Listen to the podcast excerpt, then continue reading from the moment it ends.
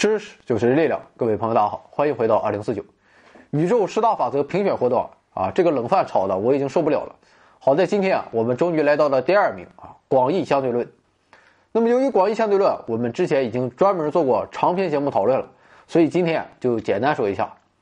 爱因斯坦的狭义相对论虽然彻底颠覆了人们对于时空的认识，但爱因斯坦对他却并不满意，这是因为啊，他并没有将牛顿的万有引力纳入自身的理论框架。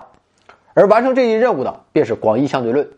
那么狭义相对论的狭义就意味着无法纳入引力，只是适用于特殊情况；而广义相对论则将这一理论改善和普及，使其适用于任何情况，并对引力给出了更好的解释。广义相对论指出，引力是由时空弯曲产生的。那么这种弯曲将使得任何从它旁边经过的物体改变路径，即使光也是如此。也许您认为这种时空弯曲很不可思议，但事实啊正是如此。一些不可思议的神奇现象正验证了时空弯曲的正确性。比如说，最典型的就是引力透镜效应。如果遥远的星系与地球之间存在大型引力源的话啊，比如由大量星系聚集而成的星系团，或者是暗物质晕，那么遥远星系发出的光就会在巨大的引力作用下发生弯曲。那么多个路径的光线聚集在一起后。就会使遥远的星系啊看上去更加明亮，或者产生变形啊，就像透镜啊这一名称所显示的那样。那么这一现象它具有聚光的作用，所以啊有的时候我们可以看到在通常情况下无法看到的遥远星系。那么对于狭义相对论中的时间变慢效应，广义相对论是怎么解释的呢？现在我们假设一束光啊经过一颗大质量天体附近，那么大质量天体所造成的。空间弯曲啊，使得这条光线行进的路径也发生了弯曲。那么光线一弯曲啊，就意味着光内侧的行进距离变短。不过由于光速恒定不变，那么根据光行进的距离等于光速乘以时间，所以啊，内侧的时间也必须变慢。也就是说，引力越大的地方，时间走的就越慢。虽然地球算不上什么大质量天体，但在地球上也依然存在着引力导致时间变慢的情况。比如我住在二十多楼，那么我所受到的引力就和一楼的邻居存在微小的差异，所以啊，我的时间流逝就要相对快一些。那么随着技术的发展，现在我们已经可以非常精确地测定广义相对论所说的时间变慢。实验表明，在地球上二十二点六米的高度差内，每秒钟仅有一亿亿分之二十四秒的时间差。而在二零一零年，美国国立标准技术研究所的研究团队。成功测量出了三十三厘米高度内的时间差，结果是啊，每年仅为七千亿分之一秒。可以说，地球附近因引力所导致的时间差极其微小，但它确实存在。那么，这种微小的时间差异，综合狭义相对论的时间效应，已经被应用到了 GPS 的导航中。当然了，地球啊以及卫星轨道上这小小的空间还不足以让广义相对论施展拳脚，他的目光。更多的还是投向了宇宙的星辰大海之中，黑洞啊，就是广义相对论所预言的神奇天体。广义相对论认为啊，当时空弯曲无限大时啊，会形成一个甚至连光都会被吞噬而无法逃脱的区域。那么，虽然黑洞这一推测早已出现，但直到1967年，美国物理学家约翰惠勒才将这一神奇的天体命名为黑洞。那么，更为神奇的是啊，在黑洞表面，时间是停止的。那么黑洞这样的天体是难以想象的。其实就连爱因斯坦本人都认为，黑洞这样的天体也仅仅是理论上的产物，而不可能真实存在。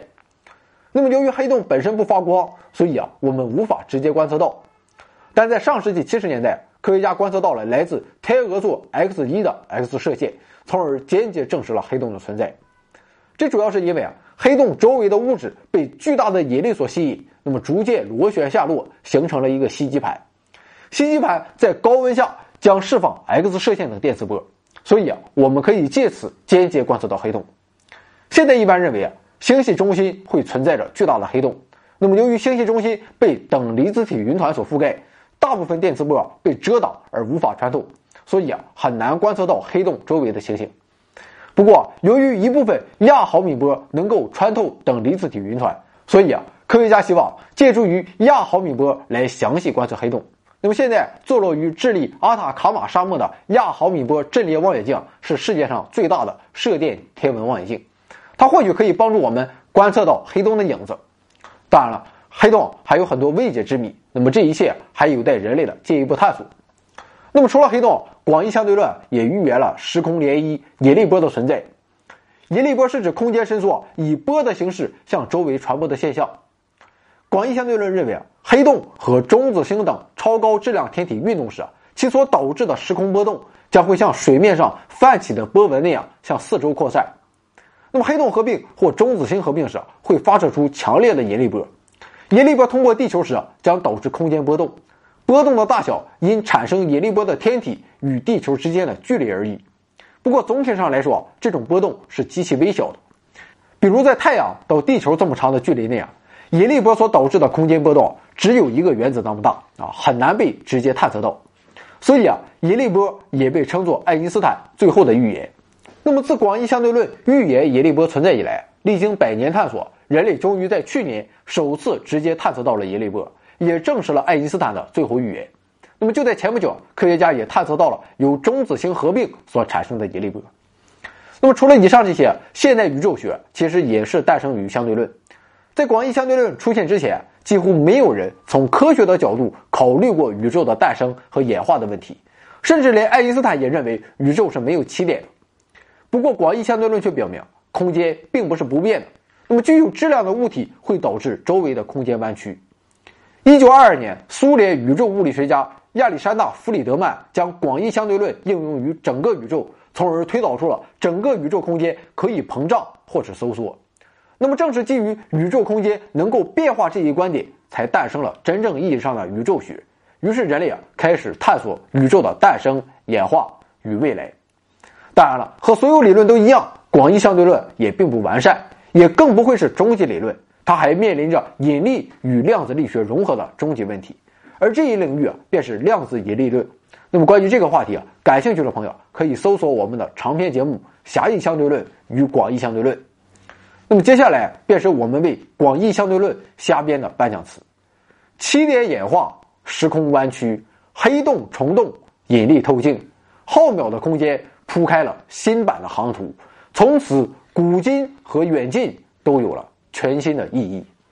我们的微信订阅号是 back to 二零四九，或者搜索回到二零四九，里面也没有什么东西啊，但是怎么着也得有一个，说不定啊能搞一个大新闻，大家没事啊还请来捧个场，提问留言都支持啊。